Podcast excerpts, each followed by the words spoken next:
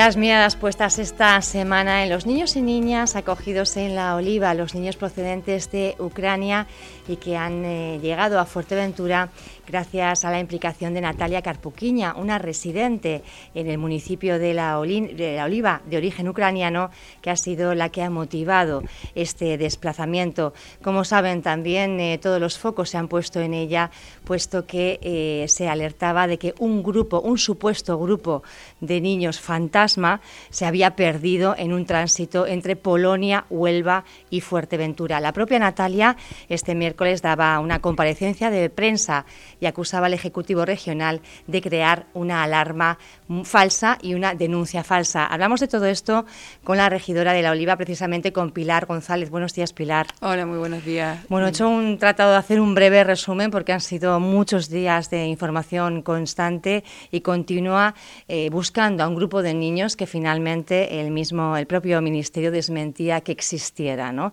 ¿Cuál es la valoración que desde el Ayuntamiento se hace sobre este asunto? Porque sí es verdad que se han puesto eh, los focos en Natalia, pero de alguna forma también eh, bueno, pues se ha cuestionado la, gestión del propio Ayuntamiento trayendo a ese primer grupo de niños eh, ucranianos a Fuerteventura y a las islas, porque fue el primer municipio, el de La Oliva, en hacerlo. Pues no desde el Ayuntamiento, pero sí desde, desde lo más profundo de mi, de mi ser, digamos, a, modo, digamos, más personal, sí tengo que decir que esta situación me genera muchísima tristeza, muchísima pena, muchísima indignación, porque creo que un tema tan terrible, un tema tan sensible, no se puede tratar con tanta frivolidad. No existen estos niños. Nunca han salido estos niños, ni con autorización del Ayuntamiento de la Oliva, por supuesto, ni tampoco con eh, la, autorización o la gestión de Natalia de han salido estos niños de su país. Por lo tanto, yo creo que, que yo creo que habría que buscar quiénes son los responsables de este bulo, porque finalmente es un bulo. Yo creo que Natalia hizo muy bien haciendo una comparecencia en prensa diciendo que ella no tenía absolutamente nada que ver con esto y desde luego, eh, por supuestísimo, tampoco el Ayuntamiento de Oliva. El Ayuntamiento de Oliva creo que cumplió con su obligación, creo, creo que todas las instituciones tenemos esa obligación de ser solidarios en situaciones extremas como son esta guerra en Ucrania. En aquel momento, el día 11 de, marzo, tuvimos la, la satisfacción, de verdad, la alegría eh, digamos, la emoción de recibir a estos niños que están perfectamente atendidos en nuestro albergue del Combrillo y a partir de ahí absolutamente nada más que decir en relación con este tema porque me parece de verdad penoso, triste y vergonzante. Pero sí me gustaría insistirte un poco, Pilar, porque ayer eh, escuchábamos el miércoles a Natalia, ayer escuchábamos al eh, delegado de Gobierno en Canarias, Anselmo Pestana, Pestana diciendo que la estrategia nacional es que los niños, sobre todo los niños menores no acompañados, sean acogidos en la península, puesto que los eh, recursos públicos en Canarias están muy tensionados. Son palabras que, que decía él. ¿Qué tiene que decir usted al respecto? Estos niños llegaron a Fuerteventura en una situación de, de urgencia, de urgencia absolutamente absoluta. Eh, eran niños que estaban en ciudades que estaban siendo bombardeadas y por lo tanto no hubo ninguna eh, posibilidad de tratar del el, digamos el traslado de los niños de una forma diferente a la que hicimos. Era una cuestión de absoluta, mm, como les digo, urgencia y estos niños pues lo que hicieron fue intentar llegar a la, a la frontera y venirse para Fuerteventura en el primer vuelo que salió desde Budapest hasta Fuerteventura directo.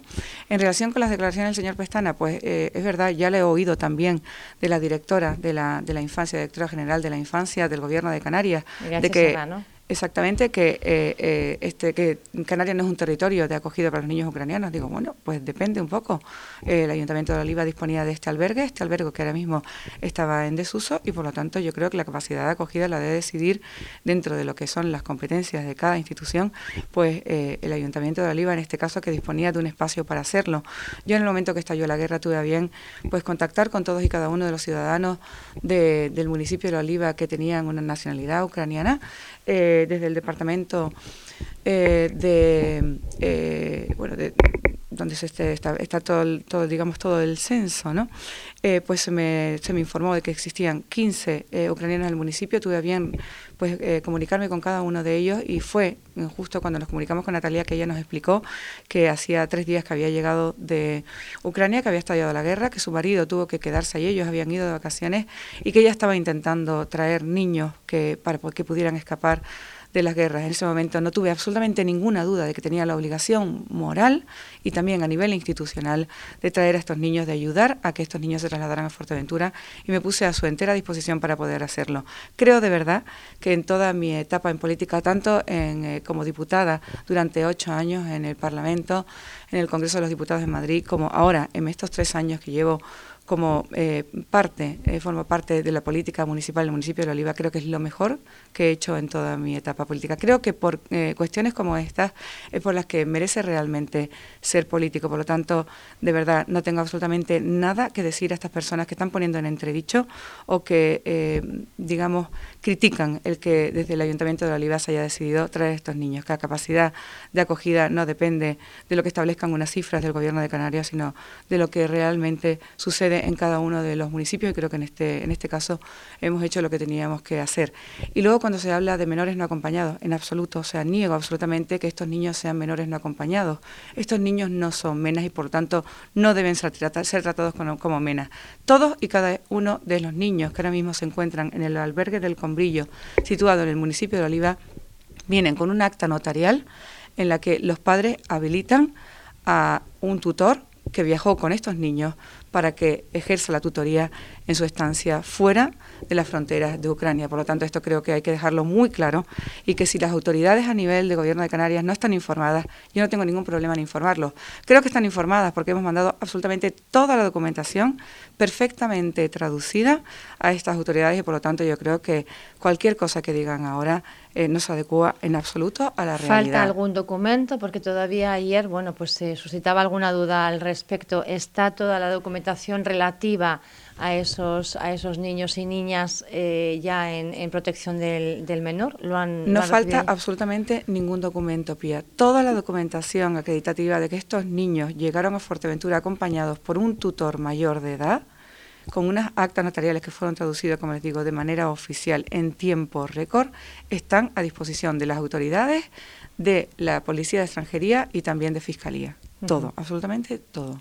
Natalia también hablaba de que hay eh, tres grupos más esperando en Ucrania poder salir. Están ahora, eh, bueno, pues soportando las, las, las bombas en, en estos, en estos momentos, a la espera de encontrar, eh, bueno, pues viene un albergue, alojamiento para, para ellos. Yo no sé si ahí el, el, ayuntamiento va a seguir respaldando esa, esa acogida o, bueno, se confía en que pueda eh, quizá eh, echar mano de otros recursos. Bueno, efectivamente, Natalia me, ha trasladado esa posibilidad que tiene todavía de seguir trayendo niños, pero yo no encuentro la solidaridad por parte de, ninguna otra institución que pueda hacerse cargo de estos niños. Nosotros tenemos casi colmatada la, capacidad de acogida dentro de lo que es el albergue. Mm, eh, podríamos acoger como otros 10, 15 niños como máximo y bueno, va a depender un poco de cómo sea la deriva de todo esto para, para poderlos acoger. Yo desde luego no tendría absolutamente ningún problema, pero si cuento con eh, la oposición frontal de las autoridades a nivel menores, pues tendré que, tendré que parar. Pero en todo caso sí que me gustaría hacer una llamada al gobierno de Canarias, hacer una llamada a los cabildos de todas y cada una de las islas, hacer una llamada a todos los ayuntamientos de las Islas Canarias para que puedan acoger a estos niños. Nada tiene que ver la, inmigración irregular, estos niños que llegan desde eh, otros, otros países de, África, digamos, eh, con eh, esta situación de, de los niños ucranianos que son niños que son refugiados. Yo creo que si efectivamente tenemos colmatada todo lo que es nuestra capacidad de acogida para la inmigración ilegal, no lo tenemos en absoluto para estos niños que vienen de Ucrania. Vamos eh, cerrando un poco esa, esa puerta ya, el tema de, no sé si quiere añadir algo más a este, a este respecto. No, agradecer de verdad desde estos micrófonos la solidaridad que hemos encontrado, no desde las instituciones, porque no hemos recibido absolutamente ningún tipo de apoyo, ni moral ni económico, eh, de ningún tipo de institución, pero sí de muchísimas, muchísimas asociaciones, colegios, institutos, eh, fundaciones que nos están ayudando en muchísimo para poder eh, mantener a estos niños y para que estos niños puedan estar en las mejores condiciones en este albergue de El Combrillo en La Oliva. Eh, con, están, son niños que están ya escolarizados, nos han cedido de forma gratuita el transporte para trasladar a los niños al instituto y al colegio. Hemos recibido constantemente campañas de alimentos para poder eh, pues nada darle el sustento a estos niños. Se ha ofrecido muchísimas asociaciones para comprarnos vestidos para los niños y así un sinfín de personas que día a día es un goteo de personas que quieren ejercer la solidaridad para con estos niños. Muchísimas gracias a todos. Eh, Natalia, además nos decía que, bueno, pues desde hace un mes que están aquí ya no preguntan por las bombas. Pues sí, efectivamente. Yo algo que jamás recurro a nunca jamás pregunto a ellos. Yo lo que intento es que se les haga la vida mm, más feliz dentro de lo que es nuestra isla y nunca pregunto por las bombas, nunca pregunto por nada que pueda recordarles al espanto del que ellos han salido, pero sí, efectivamente, yo creo que ya la cara de los niños desde el día que llegaron hasta el día de hoy ha cambiado de una forma exponencial. Yo creo que los niños ya sonríen, juegan, comparten, eh, también se están integrando dentro de la, sociedad del municipio de La Oliva porque van al colegio y al, Instituto de La Oliva, porque tienen la posibilidad de trasladarse a otros sitios eh, en los que pueden compartir con niños del municipio, con niños también de, hoteles que nos han cedido instalaciones para que los niños puedan disfrutar de las piscinas y así un larguísimo etcétera que ahora mismo no tendría tiempo para decir. Eh, Pilar, cambiamos totalmente de tercio. Hablábamos con, con, Antonio Hormiga, con el presidente de la patronal de la Semana Santa, y nos encontrábamos, noticia de ayer, con ese precinto en la playa del Cotillo. ¿Qué, qué es lo que ha ocurrido? Se ha realizado una analítica y efectivamente por parte del concejal de playas en el día de ayer se me eh, eh, comunicó que existen unos niveles altos de contaminación que impiden el baño. Eh, se va a hacer una nueva analítica entre hoy y mañana y yo creo que es algo muy puntual y circunstancial y que no va, no va a llegar a más. ¿Y a qué se debe, Pilar? Pues está buscando cuál es efectivamente el foco, sí, sí, el foco y origen de, esto, pero posiblemente pues sea algún tipo de complejo que tiene eh, no, no está conectado a la red de alcantarillado y que pueda estar filtrando desde los pozos negros. Es la misma situación que está ocurriendo ahora mismo también en la playa del, del puertito de Corralejo.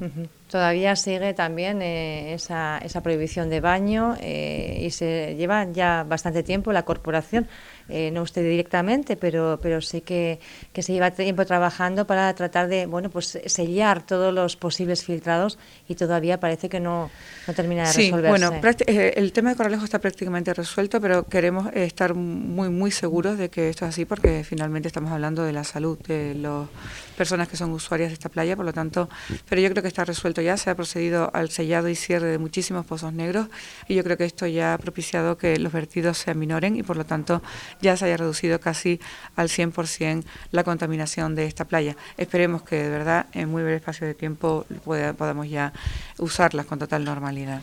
Pilar, ¿qué está ocurriendo en el municipio de La Oliva con la información del ayuntamiento? Tuvieron ustedes un, pleno, bueno, pues eh, bastante, no sé, dinámico, por decirlo de alguna, por decirlo de alguna manera. ¿Qué está ocurriendo con esa información? ¿Se cumple esa normativa, esos protocolos legalmente establecidos? ¿Se está filtrando información por parte, no sé si de la oposición, de, determinados concejales? Bueno, pues yo creo que eh, todos en España estamos obligados a cumplir la ley. Estamos en un Estado de Derecho y por lo tanto mm, los concejales eh, deben también cumplir la ley, aunque se encuentren en la oposición. Eh, tenemos el, eh, el ROF, el reglamento que pues regula pues todo lo que debe ser la gestión dentro de la institución y no se estaba cumpliendo de modo alguno con lo establecido en los artículos 14, 15 y 16 de, de este reglamento. Eh, y se estaba eh, obteniendo información por vías que no están establecidas legalmente, por lo tanto de forma ilegal. No solo eso, hemos tenido también constancia de que se ha filtrado documentos, documentos que han salido del ayuntamiento incluso a la prensa y es por ello que hemos debido tener poner coto a esto, es una obligación por mi parte como alcaldesa de este municipio el que se cumple la legalidad vigente y por lo tanto lo que hemos lo que hemos establecido es que eh, un protocolo de actuación para la recepción y la, la, posibilidad también de, digamos, acceder a los, a los expedientes que son los establecidos de forma reglamentaria. O sea, no es nada que yo me haya, me haya de, de repente inventado. Está establecido en la legislación vigente y, por lo tanto, lo único que tenemos que hacer es cumplir con la legislación vigente.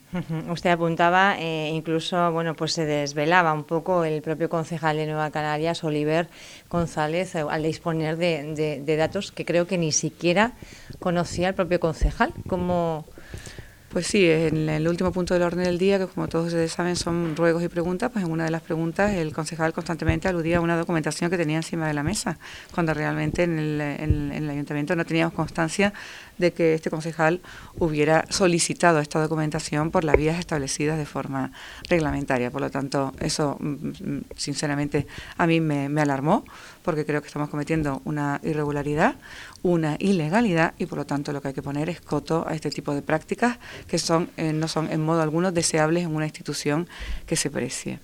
Más cuestiones, Pilar. En esta semana también, bueno, el sábado precisamente, un incendio en la zona de Oplaco y otra vez vecinos y vecinas, bueno, pues reclamando eh, que se demuela un muro que se, que se construyó en 2017, creo que creer, y que eh, de alguna forma es el que impide el paso de entrada y de salida de los vehículos, por ejemplo, de emergencias cuando ocurre eh, pues un siniestro. El otro día hubo un incendio, como decimos, y los bomberos tuvieron que empacar tres mangueras para poder hacer llegar el agua hasta la vivienda, pero ha habido sustos anteriores y también, bueno, pues con cuestiones de salud.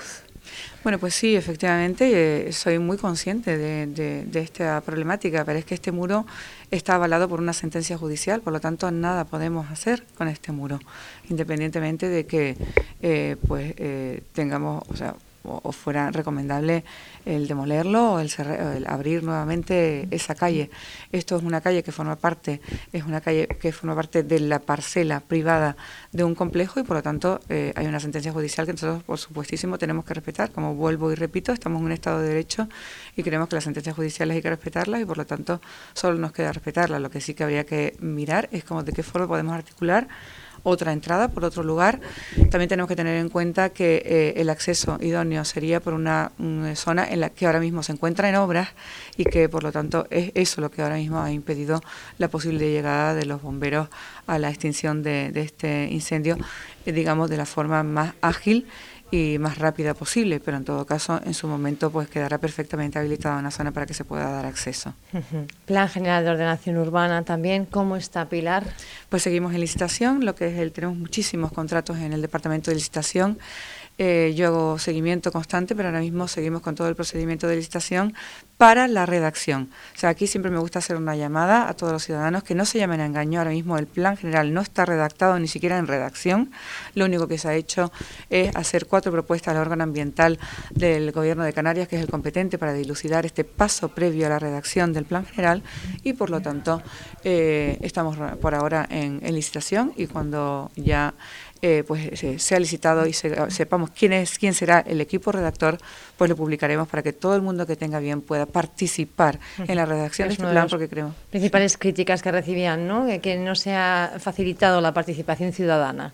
Pero es que no es cierto, Pía, porque es que eh, ahora mismo el plan general no está ni siquiera en redacción. O sea, por lo tanto, eh, cuando nada hay, nada podemos hacer, ninguna propuesta podemos hacer a participación ciudadana.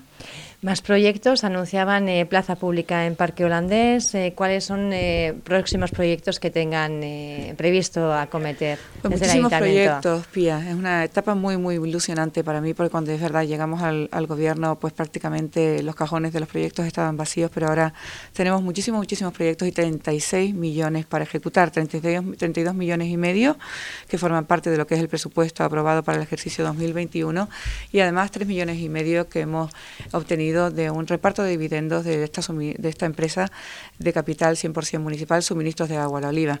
En este sentido sí que me gustaría decir, en relación con esta empresa, suministros de agua a la oliva, que es una empresa que con menos de mil abonados, 900 y algo abonados, tenía en caja más de 6 millones de euros, con lo cual por, por parte de, de esta alcaldía solo me queda felicitar de verdad la gestión realizada desde desde todo el personal de esa planta desalinizadora, que como le digo es de capital 100% municipal. Lo que hemos hecho es que teniendo en consideración que ahora mismo los bancos están cobrando pues partidas muy importantes por todos los fondos que están depositados, hemos tenido a bien pues hacer ese reparto de dividendos que nos permita pues con esos 3 millones y medio ejecutar obras muy importantes y trascendentales para el municipio, como puede ser por ejemplo toda la rehabilitación del casco antiguo, del casco viejo de Corralejo. Esto es un proyecto que ya también está en licitación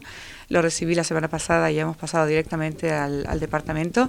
Esto va a dar un cambio radical a lo que es el todo el casco viejo, desde, digamos, Marquesina, Cofradía, Hotel Avanti y todo lo que es Calle La Iglesia, Frente Marítimo y las plazas tanto de eh, la música, como digo yo, que es la, la Plaza Félix Esteves, como también la plaza donde se encuentra la tenencia de alcaldía. Eh, creo que, es uno de los proyectos más relevantes de toda la legislatura y creo que vamos a tener tiempo de poderlo combinar en, tiempo y forma.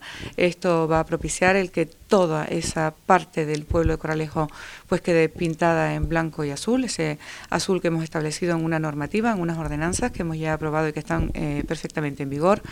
Eh, vamos también a organizar todo el tema de la cartelería de todos los establecimientos comerciales, sombrillas, toldos, todo va a ser muy homogéneo para que tengamos un pueblo precioso. Eh, aparte de este proyecto, pues también un proyecto que queremos culminar dentro de esta legislatura es la rehabilitación de la ermita de Puerto Escondido. Estamos ahora mismo a la espera de la autorización por parte del Cabildo de Fuerteventura, el Departamento de Patrimonio. Estuve, tuve la oportunidad de hablar con el consejero y me dijo que le estaban dando la máxima prioridad. Espero de verdad que así sea para poder culminar también este proyecto en este espacio de tiempo que nos queda hasta culminar la legislatura. Otro proyecto muy, muy bonito, importante también para el municipio y creo que una gran ayuda para las posibilidades de conciliación de, la, vida laboral y familiar de las familias es pues la construcción de una nueva escuela infantil en lo que era el antiguo colegio de Villaverde. Eh, ahora mismo tenemos un plan de asfaltado y un plan de refaltado, ya están las máquinas por fin, después de un tedioso expediente de casi un año, pues ya por fin vemos que eh, se hace realidad eh, la posibilidad de ejecutar ese cuarto plan de refaltado dentro de esta legislatura. hemos hecho cuatro planes de refaltado y creo que ya con este quedarán culminados todos los trabajos de mejora de los caminos y también de las calles de nuestro municipio. Y hemos hecho, elaborado y ya está en ejecución con las máquinas en la calle, un primer plan de asfaltado. Creemos que con este primer plan de asfaltado quedaría culminado todos aquellos caminos que ahora mismo son de tierra y que quedan por asfaltar todavía en nuestro municipio, pero en todo caso si quedara alguno pendiente se daría un segundo plan de asfaltado. Creo que con todo ello el, el municipio de Oliva está dando un vuelco en cuanto a lo que es fisonomía, en cuanto a lo que es eh, bienestar para los ciudadanos, en cuanto a lo que es embellecimiento de nuestros pueblos. Y de todas formas, le digo, Pía, que hay muchísimos otros proyectos que también están ahora mismo en, redacción, en ejecución. La plaza, por ejemplo, de la, plaza de, Parque Holandés, a la que también le vamos a dar máxima celeridad, porque es una reivindicación histórica por parte de los ciudadanos del pueblo de Parque Holandés. Eh, estamos pintando pues esos dos poblados de Majanicho y de también de eh, El Jablito en blanco y azul. Hemos encargado la cartelería para esos dos eh, núcleos que al fin y al cabo pues son núcleos centenarios que forman parte también de nuestro municipio que tenemos que poner un poquito en orden independientemente de la situación en la que se encuentran y muchísimos muchísimos proyectos más. Pilar, eh, una de las últimas entrevistas que hacía en esta misma casa se dirigía al presidente del Partido Popular y decía que, usted era del Partido Popular y que quería eh, volver al, Partido Popular. No sé si ha tenido respuesta.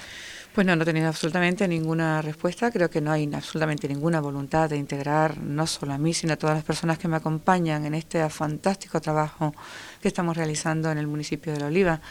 Pero, pero bueno, yo quedo a la espera. Yo no pierdo, yo soy una persona muy, muy combativa, soy una persona eh, que soy de, de ideales y convicciones muy firmes y creo que sería una pena, de verdad, dilapidar esta posibilidad que nosotros ofrecemos de formar parte del Partido Popular, porque yo soy del Partido Popular, nadie puede conculcar mi eh, libertad de votar y de tener la ideología que yo quiera. Yo soy del Partido Popular, pero si no me quieren ejerciendo la actividad política dentro del Partido Popular, pues como dice mi padre, no hay amores a la fuerza.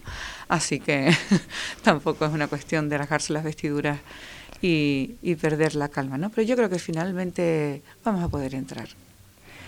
Si no lo lograran, eh, Pilar, mm, ¿seguirías adelante con eh, el proyecto, digamos, que, tienes para, para la oliva, eh, aunque sea con otras siglas? ¿Lo has, pues si se lo ha planteado?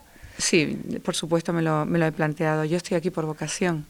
Yo salgo del ayuntamiento y me voy directamente a mi despacho porque mm, mi forma de vida es trabajar como abogado pero yo estoy aquí porque realmente me duele mi municipio, porque estoy enamorada de mi municipio, porque creo que es un municipio con un potencial 10 y sin embargo creo que las últimas, las últimas dos décadas han sido tremendas para este municipio, se ha degradado de una forma absolutamente inasumible y yo creo que desde el ayuntamiento, desde de único, se puede trabajar en favor del municipio. Por lo tanto, sí que me gustaría culminar un proyecto que iniciamos con muchísima ilusión en el año 2019, que luego renovamos con esa moción de censura en el año 2020 y que, por supuestísimo, necesitaría cuatro años más mínimo para poder de verdad culminar todo lo que estamos haciendo y todo el proyecto unitario que tenemos para el municipio de La Oliva y para los ciudadanos del municipio de La Oliva. En el caso de continuar, Pilar, lo haría eh, bajo las siglas de Gana Fuerteventura, si no, si no es que no puede integrarse en el Partido Popular.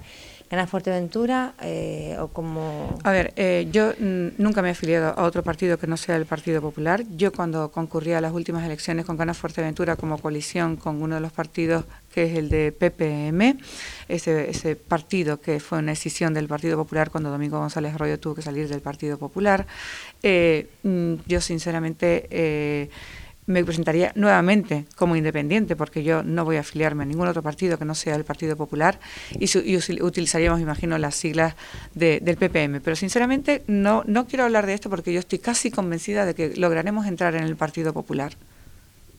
¿Le han tanteado desde Vox? Se, especula con que andan buscando, bueno, pues gente que, que sea eh, lógicamente de un perfil de más de derechas que izquierdas, lógicamente, eh, y que esté, bueno, pues bien asentada en Fuerteventura y pueda ser un referente, ¿no? Bueno, de forma indirecta sí que me han tanteado. No he tenido la posibilidad de hablar de forma directa con el presidente de esta formación política, pero sí que a través de una persona, un intermediario.